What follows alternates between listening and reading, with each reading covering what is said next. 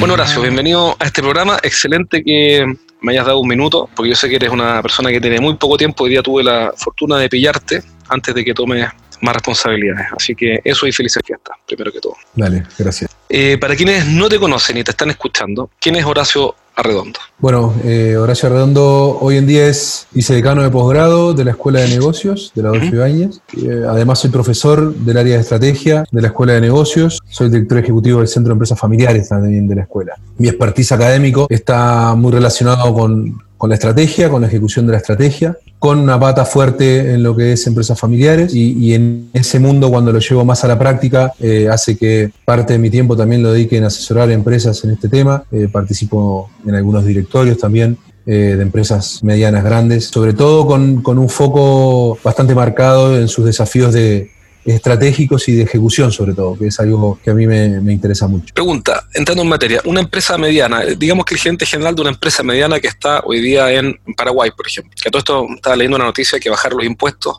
y quintuplicaron su recaudación. Paso el dato por si hay alguien del gobierno que está escuchando eso. Lo bajaron del 30 al 10% y quintuplicaron la recaudación. Un aviso comercial por si alguien escucha. Ojalá briones. Supongo que este tipo está en Paraguay escuchándote y dice, pero ¿sabes que yo tengo una empresa familiar? Trabajo con mis hermanos, con mi padre y estoy escuchando ahora a Horacio, que Horacio habla de los directorios y habla de la estrategia. ¿Qué podrías decirle tú a alguien que te está escuchando y que hoy día tiene una estructura en este sentido medio formal, que no está tan formalizado? Ya, bueno, en, particular este Paraguay es un lindo caso, no, nos gusta mucho por, por varias cosas. Tenemos muchos egresados de por ahí, vamos bastante seguido. A ver, yo creo que, que es súper importante entender que cuando uno empieza a hacer crecer su negocio, los problemas que probablemente tenían al inicio, después van, van cambiando. Y en ese sentido, cuando la empresa familiar se empieza, empieza a madurar, ya las decisiones se tienen que, compartir. Y en ese compartir se abren dos elementos que son súper importantes. Uno, que mientras está el fundador, las decisiones son unilaterales, a lo sumo bilaterales, este, porque le, quizá le cuesta algo a su esposa o a su esposo. Claro.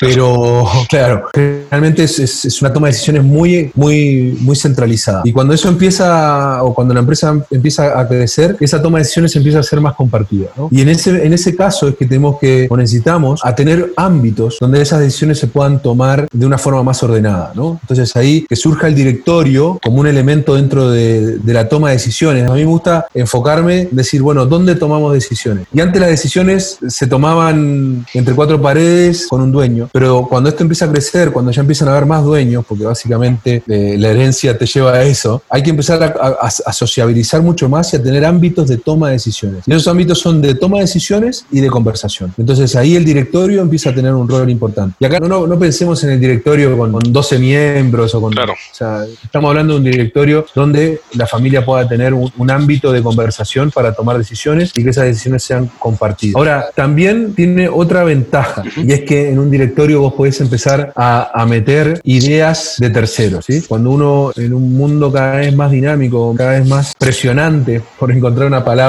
que presiona a la innovación, que presiona al cambio de modelos de negocios, pero tu empresa sigue siendo mediana, quizás vos no podés traerte al mejor gerente o no sé qué, o lo que sea, pero sí puedes tener un ámbito donde eso lo traigas. Y ahí el directorio también puede tener una, un buen rol, que es tener sentado a perfiles que de otra forma sería muy caros tenerlos en, en tu compañía, los podés tener sentados contigo, tomando decisiones, compartiendo toma de decisiones, trayendo ideas afuera, y ese es el rol un poco del director externo. Que entonces el directorio te puede dar ese, ese ámbito interesante. Eso yo creo que es, sobre todo cuando estamos entre primera y segunda, Incluso te diría que entre segunda y tercera. Generación. Exactamente. El, el, ¿Qué piensas tú lo siguiente? Una de las cosas que yo veo con las empresas medianas con las que trabajo, principalmente a través de programas online, que nos conectamos cada dos semanas, etcétera, es que el, es, pasa exactamente lo que tú acabas de describir, que el gerente general que comenzó la empresa tiene una forma de trabajar que servía cuando facturaban, voy a inventar, 500 mil dólares al año. Porque básicamente con 500 mil dólares al año, 600, son 50 mil dólares al mes, 50 mil dólares al mes, el, que le queda última línea el 20%, le quedan 10 mil dólares y el tipo vive de repente empiezan a crecer y pasan a, un millón, dos millones de dólares y tres millones de dólares, entonces ahora los inventarios son de cuatro millones de dólares, los gastos son de un millón de dólares, etcétera. Entonces, en lo que observo, pero te pregunto a ti que eres experto en ese tema, es que, dicho en forma bien cruda, es que el gerente general no está al nivel del desafío en cuanto a las habilidades que ya tiene instaladas. ¿Por qué? Porque el entorno y la empresa cambiaron más rápido que ¿Observas tú esa brecha? Primera pregunta y segunda, si es que el directorio ayuda a corregir parte de eso. Sí, esa brecha claramente se observa. Es como vos decís, o sea, la compañía empieza a crecer y los problemas empiezan a crecer quizás a velocidad más grande que la compañía incluso, ¿no? Entonces, ahí se plantean varias cosas, ¿no? Porque también te puede pasar que el gerente general, que era el dueño, se da cuenta a tiempo y, sale. Muchas veces no pasa eso y el, propio gerente. El propio ¿Has visto un caso en que ocurre eso? Sí, mucho. Ah, sí. ¿eh? sí donde, o sea, la, humildad no es una virtud tan escasa, entonces, para los gerentes que hacen crecer su negocio. No, a ver, yo creo que, hay una mezcla, ¿no? O sea, y es verdad que si uno ve, sobre todo en generaciones de gente de, más edad, donde uno decía, bueno, si yo me tengo que morir acá y trabajar acá y... de aquí me sacan muerto, básicamente. Exactamente, o un empresario con el que trabajé me decía, mira, mi empresa es mi helado de vainilla, lo mejor que me puede pasar, digamos, ¿no? Pero también dejando a la empresa rehén de sus propias capacidades, ¿no? Este, y, y es bien interesante porque son capacidades de gestión, que esas se pueden adquirir en el mercado. O sea, yo creo que el gran valor del empresario es ese gen emprendedor, que ese sí es difícil de comprar. De hecho, en la academia no hemos, no hemos dado con cómo hacer, o sea, cómo formar empresarios. Uno los puede ayudar, pero no, es que uno prenda y apaga la luz. Y la gestión es distinto, ¿no? la gestión sí, vos, hay herramientas. Entonces, yo siento que muchas veces no hay que, no hay que olvidarse que lo, lo potente del empresario, yo creo que son eh, dos elementos. Por un lado, es el, gen emprendedor, el animarse, el, ¿no? Son competencias que no siempre, las, o, no todos las tenemos, eh, y el empresario la tiene. Yo creo que es más importante ese que el que esté gestionando inventario. Claro, eh, tú, vas, tú, vas, al punto, a ver si te entiendo tú vas al punto de que, que, que no piense que por delegar o contratar el talento que él no tiene, él está fallando, que hay un aporte que no es contratable. Exactamente. Y después está la otra cosa, lo que no puede, y, por eso ahí, y ahí lo conecto con tu pregunta sobre el directorio. La otra cosa que no se puede delegar o que es muy difícil de delegar es la, nosotros llamamos la dueñez. El ser dueño. No, el ownership, el ser como dueño. El ser dueño, el ah. ser dueño. La gestión se puede delegar, pero el ser dueño, ¿sí? de hecho muchas, muchas consultoras están, hablan de ahí, de, de cómo podemos hacer que los ejecutivos se comporten más como dueños este, y eso es difícil porque al final somos todos seres humanos. Mi interés personal es distinto al del dueño, digamos, ¿no? Entonces,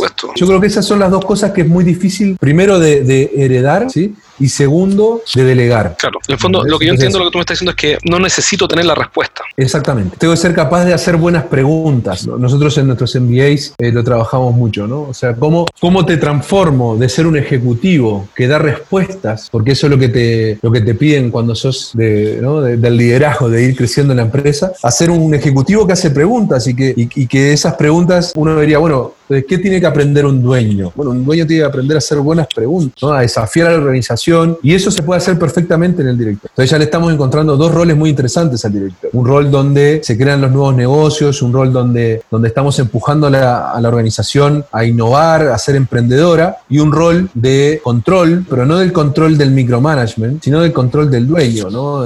y que ese es ese rol que tendría que tener un directorio, este rol dual, pero que lamentablemente muchas veces termina únicamente en el control del micromanagement, estar preocupado si, si el balance cerró con el estado de resultado y, es importante, pero no, no es la clave. Yo estuve en tres directorios y después del último dije nunca más entro a uno. Porque me aburría como una ostra. Del último me dijeron, uno de los dueños me dijo, mira Jorge, yo sé que estás aburrido, se nota, así que ten toda la libertad para, si no quieres seguir viniendo, sigas como asesor y no es necesario que venga. A mí se me caía la cara a pedazos, me quedaba dormido, porque una, me acuerdo perfecto, una pregunta fue si habían calculado, provisionado ahora o algo así, el gasto de transporte terrestre entre San Antonio y Santiago para traer unas máquinas, no sé qué si lo habían provisionado, lo habían calculado, no sé, algo así. Entonces gente que le dijo, sí, mira, no, no, no, no hemos hecho nada eh, más allá de saber cuánto es, digo. ¿Cuánto es? En dólares, cuando tú eran como 400 dólares. Entonces ya cuando están hablando 400 dólares, yo pongo modo off, modo avión, y ya me desconecto y ya no tengo nada que hacer. Entonces yo me quedé con la idea, pero claro, que es lo más fácil, ¿no? Tener al gerente general eh, preguntándole tonteras para tener sensación de control. Pero no, pero claramente no es el rol del directorio, ¿no? O sea, si vos vas a tener a tu directorio una vez por mes, eh, que es poco tiempo, preocupado de los 400 dólares, como vos decís, estás como tirando la plata, ¿no? exacto, exacto. ¿Qué le aconsejarías tú a alguien que te está escuchando, tiene una empresa mediana o inventar que factura 5 millones de dólares al año, se da cuenta que en este minuto necesita crecer, pero están estancados? Es como, hay una sensación en algunas empresas, gerentes con los que hablo, que dicen, mira, vendemos, pero ya estamos estancando, nos vendíamos, estamos creciendo muy poquito y como que estamos haciendo lo mismo, el día a día nos tiene a todos medio atrapados. Claro, la empresa no anda mal, pero el statu quo es más peligroso. Ellos perciben que, hay peligro en el statu quo, en, mantenerse en, una línea plana. Pero me encantaría, ahora escucho el podcast con la entrevista a Horacio, me encantaría armar un directorio, pero ¿a quién invito? Ya llamo a Nambiji y lo digo tan suiza y lo llamo para que no me pueda pagarle. Eh, ¿A quién llamo? ¿Llamo a un amigo? ¿Llamo? ¿Cómo tiene que ser ese director? Si yo quiero dar el primer paso, lo invito, lo, contrato, le pago o no le pago, ¿qué, le aconsejaría? Bueno, mira, un buen ejercicio al inicio puede ser traer a alguien, un amigo, como decís. Ahora, ese amigo tiene que ser un amigo muy particular, o sea, yo siempre digo, eh, si vos vas a tener un directorio para tener a alguien que te diga qué buena idea, es mejor, claro. Eh, no, gastes tiempo. Si vas a elegir un amigo por, por, amigo, es un amigo que realmente te desafíe y que te aprecie mucho para no cobrarte, por decir una forma. Pero yo creo que un director, en, la medida de lo posible, sí tiene que ser remunerado, tiene que tener los objetivos súper claros para poder, o sea, también el directorio tiene que tener objetivos. Y por lo tanto, sí es importante que, el directorio se autoevalúe, ¿no? ¿Te puedo, meter, algo, ¿te algo sobre, sobre los incentivos, sobre pagarle? Yo en un directorio que participé, era el dueño de una empresa que, y en algún minuto me dijo, mira, estoy pensando en pedirle este amigo mío el favor de que venga. Yo le dije, mira, no le pidas el favor de que venga, págale un poco, da lo mismo cuánto, ponte tus 300 dólares, me da lo mismo. Pero porque, porque va a ser distinto, porque una cosa es, yo también tengo amigos, digamos, y claro, puedo ir a ayudar a alguien y lo he hecho mil veces, pero otra cosa es decir, la reunión buena a las 7 del día jueves, yo como director tengo que llegar habiendo revisado estos temas, eh, que ellos me mandaron, que yo debo enviarles.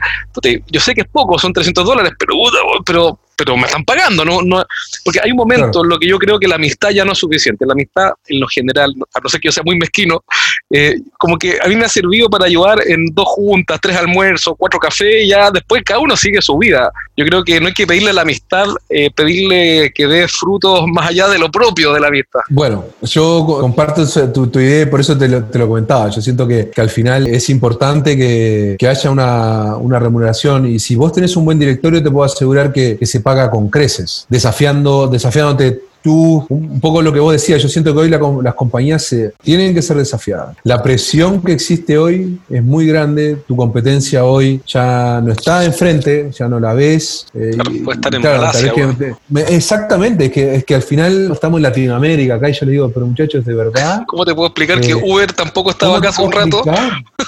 ¿Entendés? O sea, ¿cómo, te lo, ¿Cómo te lo explico? Claro, tú dices, mira, métete una página web, Alibaba, mira, mete alibaba.com, mira, busca tu producto y pues dime cuál es el chino que más te gusta.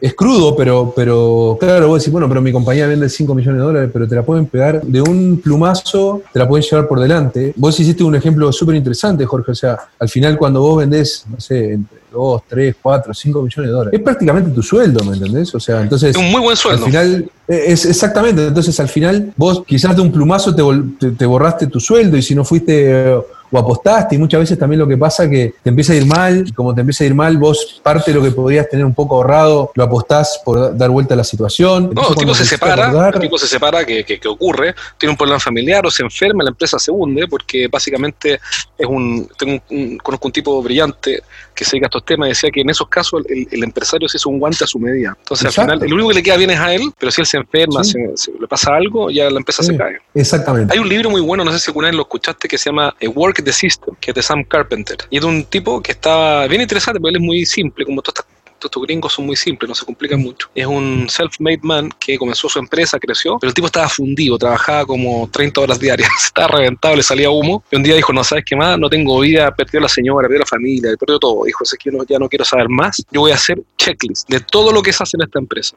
Desde cómo depositar un cheque, cómo llamar a un cliente, cómo responder un email, todo. Y como buen anglosajón, así, estos gringos cuando se obsesionan con algo, lo hacen, ¿no?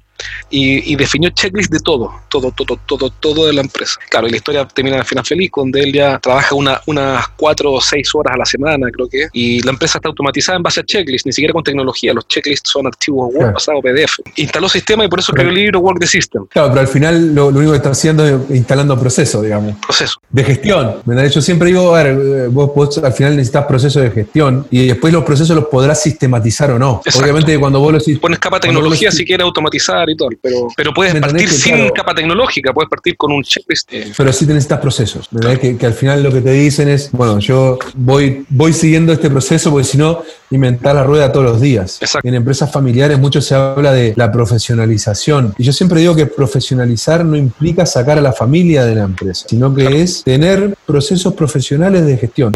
Si además quien puede llevar adelante ese proceso de gestión es un miembro de la familia, aunar las dos, las dos cosas que hablamos al principio, ¿no? Es decir, gestión y dueñez juntas, y ahí lo que tenés que preocuparte nada más de que esa gestión y esa dueñez no se transformen en status quo y que en algún momento tengas ahí como la presión de hacer cosas nuevas. ¿no? Pero el directorio puede estar desafiando constantemente al gerente general para que saque la zona cómoda a todos sus parientes que tiene metidos dentro. Total. Porque, porque además he visto casos en los cuales el directorio le hace fácil la salida diplomática, política al gerente general para que eche a su hermano. He visto casos, a su primo. Bueno, o sea que, mira, en realidad, Horacio somos muy amigos, nosotros que muchos somos primos, pero mira, la verdad es que el directorio el que me está pidiendo esto y yo estoy obligado a hacer estas cosas. Claro, ahora yo creo que igual ahí hay una capa por, por, arriba del directorio, porque el directorio al final debe ser un ente empresarial. Hay una capa por arriba donde uno tendría que tener estas discusiones que son familiares. Y eso en el mundo de la empresa familiar le llamamos como el gobierno familiar. ¿no? Tengo un gobierno empresarial donde el órgano máximo es el directorio, eh, la junta accionista, si querés, pero al final generalmente no. Pero, hay, hay, conos, sin, acciones, pero el directorio es igual. Eh, exactamente, pero por arriba de eso hay que tener un, un y de vuelta, yo no, quiero complejizarlo, pero yo digo, tenemos que tener un nuevo ámbito de conversación. Claro, porque son cuestiones personales. Exactamente. Que uno podría pensar, ¿no? Uno, escuchando de afuera, no, pero ¿qué me importa a mí las personas? Esto es un negocio. Bueno, es que lamentablemente tienes que hacerte cargo de esa capa porque existe, que no te gusta otra historia. Es, exactamente. Yo siempre digo que el gran desafío de la empresa familiar muchas veces es la simetría de información. Cuando empieza a haber más dueños, la, mantener esa simetría de información, tanto del negocio como de lo que pasa eh, con la familia en la empresa, se vuelve fundamental. Entonces, ese tipo de discusiones ni siquiera tendrían que llegar al directorio. Perfecto. Los miembros de la familia tendrían que tener clarísimo que si no están dando el ancho, que si no, la familia, por, por un tema de sostenibilidad de la familia empresaria, le puede pedir pedir que, salga. Sobre todo cuando tenés gerentes generales no familiares. Es muchas veces el gran temor del gerente general no familiar. Claro, como, como, toco estas, estas cuerdas, estas teclas, si es que son todos parientes, entonces muevo al de contabilidad, lo saco, pero resulta que me peleo con su primo, que es el... Exactamente. Y fíjate que digo gerente general no familiar, ¿no? No estoy hablando de gerente familiar profesional o no profesional. Para mí todo gerente general tiene que ser profesional. Puede o no puede ser familiar. Por eso mismo las universidades, objetivamente así, sin ningún filtro, las universidades hoy día están preparando a los, a los ingenieros comerciales, ingenieros civiles, o que desean, en tu opinión, para ser gerentes generales? Esa es mi pregunta.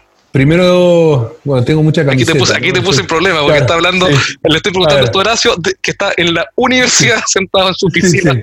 Eh, sí, está en mi oficina, está en la universidad. Pero, a ver, yo creo que hay universidades y universidades, punto uno, y yo te puedo hablar mucho más del mundo de los negocios. Y siento que del mundo de los negocios, y de hecho, de vuelta, me, me vuelvo a poner la camiseta, pero porque porque creo que estamos en un proceso nosotros como, como escuela de negocios de manteniendo un sello que, que nos ha caracterizado. déjame solamente aclarar que de la Universidad Adolfo Ibáñez, que yo también estudié ahí, por eso también conozco Horacio. Sí, pero a ver, yo creo que gratis, de repente, no está mal. Más allá de nuestro sello, que siempre ha estado muy en lo que es innovación, emprendimiento, liderazgo, el segundo gran desafío que estamos abordando como escuela es cómo les entregamos aprendizaje real, con sustento académico, pero con aplicabilidad real también. Y eso es un, eso es un sello que nosotros como escuela la estamos persiguiendo, que es súper difícil. La empresa no, no, tiene como esa... No ve en la academia ese valor. Yo creo que es un error, porque hay, hay, hay mucho valor. pero... la idea, la idea, no digo que es explícita, pero implícita de que la academia está en el mundo de la teoría el resto de la gente está trabajando en la realidad, digamos, no digo que sea así, pero,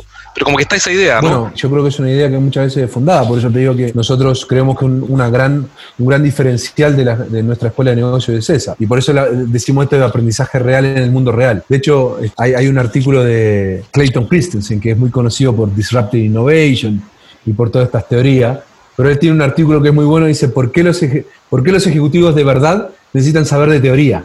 Ah, Entonces, ¿Y por qué? porque al final la gracia que tiene la academia es que es capaz de sistematizar casos, eh, realidades y, analizar y sistematizar para poder replicar. La necesidad de conceptualizar y entender modelos y tener claridad mental es fundamental al ser humano, sino básicamente una bestia. Pues, un bruto que está ahí con el martillo picando durante muchísimos años cuando podría haber cambiado herramienta. Es, exactamente, entonces al final yo creo que lo bonito de cuando pueden interactuar estos dos mundos es que estos dos mundos conversando, la sinergia es gigante.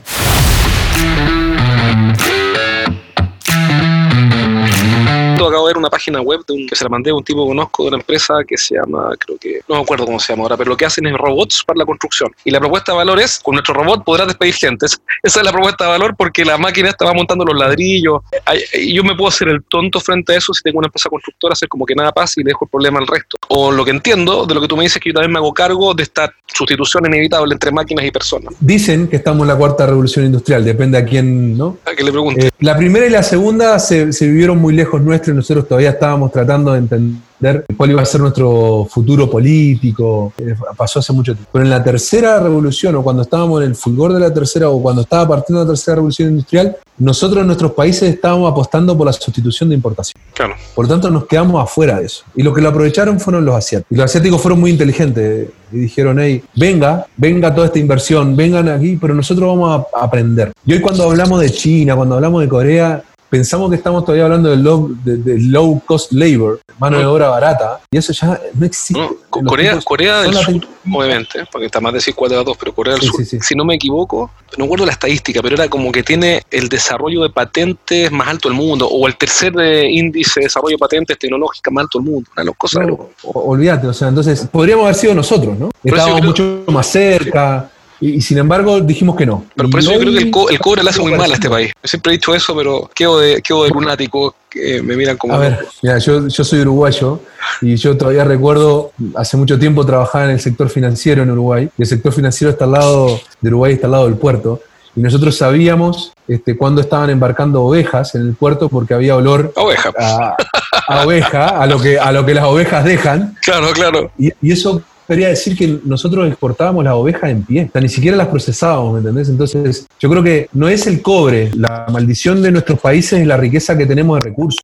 Entonces, como tenemos riqueza de recursos naturales, eh, no nos hemos preocupado de, innovar en modelos de negocio, de, ponerle valor agregado. O sea, yo siento que podemos ignorarlo, que es lo que la conversación como la, la tomábamos al inicio, decir, no, pero eso pasa, me estás hablando de lo supersónico, me estás hablando de Estados Unidos. Y hoy en día estoy hablando de lo que puede pasarte mañana, porque la tecnología, la tecnología es cada vez más barata, porque la digitalización permite... Y, si, tú eso agregas, y si tú eso le agregas que en Latinoamérica el escenario es más bien volátil y te pasa que en 30 días la economía se fue a pique, se perdieron 300.000 empleos, la exportación de fruta cayó un 35%, el tiempo, la moneda perdió valor, porque no es que el dólar suba, la moneda chilena perdió valor como un 15%, un 13%, depende del día, y que además eh, el turismo se fue a las pailas y además que... Y, así. Entonces, el pensar que, estás a salvo en una terca de Noé por ahí flotando en medio de las aguas mientras el resto es agua y a ti no te va a pasar nada, es como no en la realidad. Bueno, yo creo que todo lo que ha pasado estos últimos meses en Chile tiene mucho que ver con eso también, ¿no?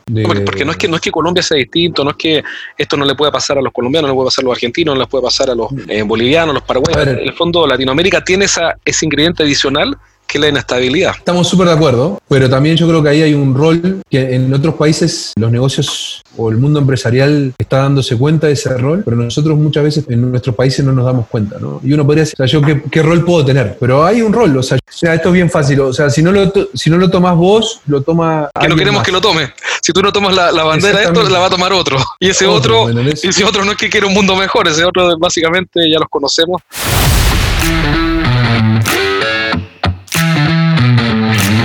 Pues no nos olvidemos que los empresarios fueron exitosos hoy, es porque en algún momento fueron capaces de desafiar el status quo de ese momento. Entonces, ahora, claro.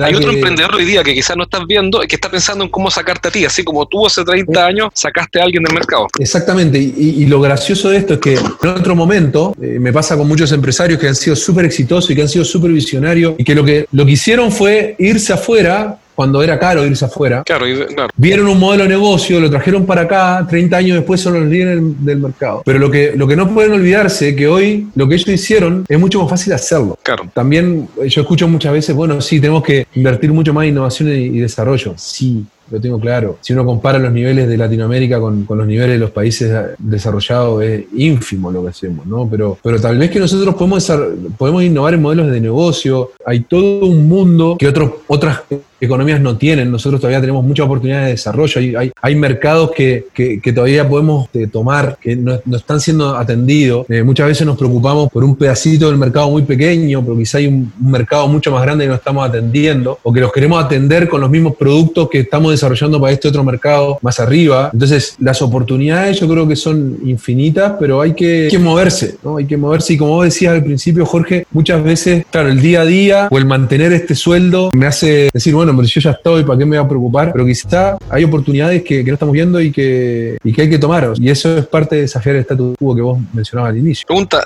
tú, tú estás haciendo un doctorado, eres candidato a un, a un doctorado en, en, en, estrategia corporativa, en estrategia seca, en estrategia de algo, ¿cómo se llama? Mi doctorado en sí es en empresa familiar, ah, ya. en la intersección con, con estrategia. Ya. Entonces ahí... Empresa familiar, me... estrategia de empresa familiar. Exactamente, o sea, a mí lo que me interesa mucho ver es cómo cambia, qué factores distintos o en común tiene la estrategia cuando la vemos, sobre todo desde el punto de vista de la innovación. En tu opinión, ¿cuál es el principal que... error el principal error que ves hoy en las empresas familiares en ese ámbito? Partamos al revés. ¿Cuál es la principal oportunidad? ¿Sí? ¿O cuál es el principal desafío? Yo veo dos grandes desafíos en la empresa familiar hoy. Por un lado veo, como nunca en la historia de la humanidad, vamos a tener tres generaciones queriendo, queriendo tomar decisiones. Eso es porque antes puede ser... Se alarga la expectativa de vida, ¿por eso? Uno, se alarga la expectativa de vida. Y dos, vos y yo, Jorge, que más o menos peinamos las mismas canas, probablemente... No, no, no, no, no, no, no me metas en tu saco, ¿ah? por favor. probablemente nunca se nos hubiera ocurrido o pasado por la cabeza desafiar a nuestros papás o a nuestros abuelos. Claro. Y lo que decían era palabra santa. Hoy, en las nuevas generaciones, eso no pasa. Y podrán tener más razón o podrán usar una buena o mala forma en cómo lo, lo plantean, pero eso es una realidad. Y la otra, y eso lo, lo, lo ato con lo que estuvimos hablando en casi todo el, podcast, es que necesitamos cambios mucho más vertiginosos. Y esos cambios muy vertiginosos pasan por modelos de negocio y muchas veces esos modelos de negocio pasan por digitalizar el modelo de negocio, por, por hacerlo más, más escalable. Entonces a mí me da mucha gracia cuando hablamos de transformación digital o que para mí la transformación digital es, es un buzzword, como digo. ¿no? Estamos muy atrasados en lo digital, pero para mí el desafío es la transformación a seca de las empresas. Claro, que si digital o no, es secundario. Da lo mismo. La innovación no puede claro. ser sin pantalla, la tecnología es, no es, la tecnología bueno, no es la pantalla, ¿no? Si uno va al origen eh, de la palabra. Exactamente. Entonces, si, si nosotros sumamos que tenemos un, una oportunidad gigante en modelos de negocio y sumamos a eso de que probablemente las generaciones que están al mando no lo van a entender. Tenemos una oportunidad gigante ahí en la empresa familiar de incorporar a las nuevas generaciones en, es, en este proceso. Yo estoy viendo un caso eh, que tú me comentas, fíjate, curioso. Y, y, el papá, que formó una empresa de tecnología, eh, da lo mismo el nombre de la empresa, una empresa grande de tecnología, y con el hijo se dieron cuenta, y esta cuestión, así como la conocemos, no le queda mucho y acaban de partir no, con, claro. un, con, un, con, un, emprendimiento y, dentro. Y, Bernardo, que es el gerente general, el fundador de la empresa grande, se sienta con nosotros y de igual a igual, y las tiene así clarísimas, no se mete en el detalle, porque su ámbito es asegurar que este eh, emprendimiento interno eh, con el nuevo modelo despegue. Él está, él, él, pero él participa y entiende todo lo que pasa y después se va. Después vuelve, participa y se va. Está cerca, pero no metido. Y, y tiene una. A mí me sorprende porque un hombre, no, no, es un anciano, pero un hombre mayor que ya, ya ganó. Digamos, si uno dice, bueno, alguien le podría decir, pero Bernardo, ¿qué quieres seguir con la cuestión? Si ya, tienes, ya aseguraste lo que querías asegurar, ya lograste lo que querías lograr. Y es interesante ver cómo él tiene la, la humildad de escuchar a un mocoso. Yo tengo 40 años, de tener 30 años más que yo. Quizá que me escuche después, no, no es tan viejo. Pero, pero tiene 30 años más que yo y, y, y, y él tiene la, la, que yo creo que es la habilidad crítica para que esto ocurra, porque esto tiene que ocurrir, ¿no? Para que ocurra, en mi visión, la habilidad crítica es la humildad del líder que tuvo éxito, lo sigue teniendo, pero dice ya, ok, le voy a dar la oportunidad a este cabro chico de 42 años a que me venga a dar algunas ideas de cómo generar las ventas rápido de aquí a los próximos 12 meses. Junto a mi hijo, que está sentado al lado mío, que es el gerente general de este proyecto, el hijo. Pero no es fácil, porque un tipo. Por eso que, te digo, o sea, que, si, si no. sacamos, digamos, si él preguntara, bueno, ¿a quién le han ganado? Mi, mi, mi, lista de éxito es bastante corta, la de él es larguísima, la lista es bastante más abultada. Y fíjate lo interesante ahí de decir, ¿qué es eso? ¿Cómo, haces, ¿Cómo hago para que la unidad principal no se coma el emprendimiento, pero quizás muchas veces las competencias que me o, o, las habilidades que me permitieron tener el negocio principal no el que necesito en mi nuevo emprendimiento. Y ahí puedo tener a la, a la siguiente generación haciendo proyectos más acotados, pensando en el futuro. De todo ese tipo de cosas, como te digo, yo lo veo que está pasando, hoy todavía no se transforma en resultados tangibles, pero empezás a ver que, que está esa preocupación y eso es muy interesante.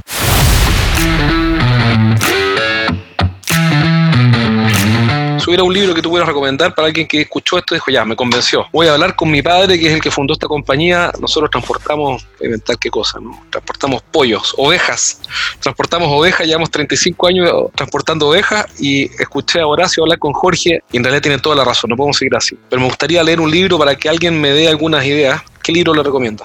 Hay un libro que tiene mucho de lo que hemos estado conversando, pero sobre todo enfocado en la empresa, en la empresa familiar. Es de, una, profesora que se llama Pramodita Sharma, eh, que es muy conocida. El libro se llama Emprendedores en cada generación.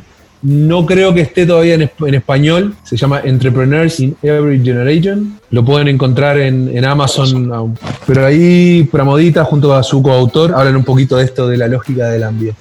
Y si ya lo quieren ver, la misma lógica, pero pero desde el punto de vista más de la empresa, otro libro que, me parece súper interesante es de, dos profesores, Charles O'Reilly y Michael Tashman, que se llama Lead and Disrupt, que es básicamente cómo resolver el dilema del innovador, que también habla mucho de ambidiestricidad eh, y le van a servir como, como guía. Para dar primeros pasos y también para inspirar. Exactamente. Si alguien te quiere contactar, Horacio, para formar un directorio, supongamos que me gustaría contar contigo, conversar contigo al menos, ¿cómo te puede contactar? Súper. A ver, mi correo es horacio.arredondo arroba uai.cl o en el LinkedIn, eh, Horacio Arredondo creo que hay poco. Excelente, muy buen dato. Entonces, si nos estás escuchando y quieres contar con la ayuda de Horacio, quizás te puede, si, o tal vez incluso te puede recomendar a alguien como director para tu empresa, puedes contactar a ese correo. Y si no, ese correo, el LinkedIn. Buenísimo. Muchas gracias, Horacio, por la conversación. Gracias, Jorge. Súper entretenida. Muy buena. Y gracias por tu tiempo una vez más. Cuídate.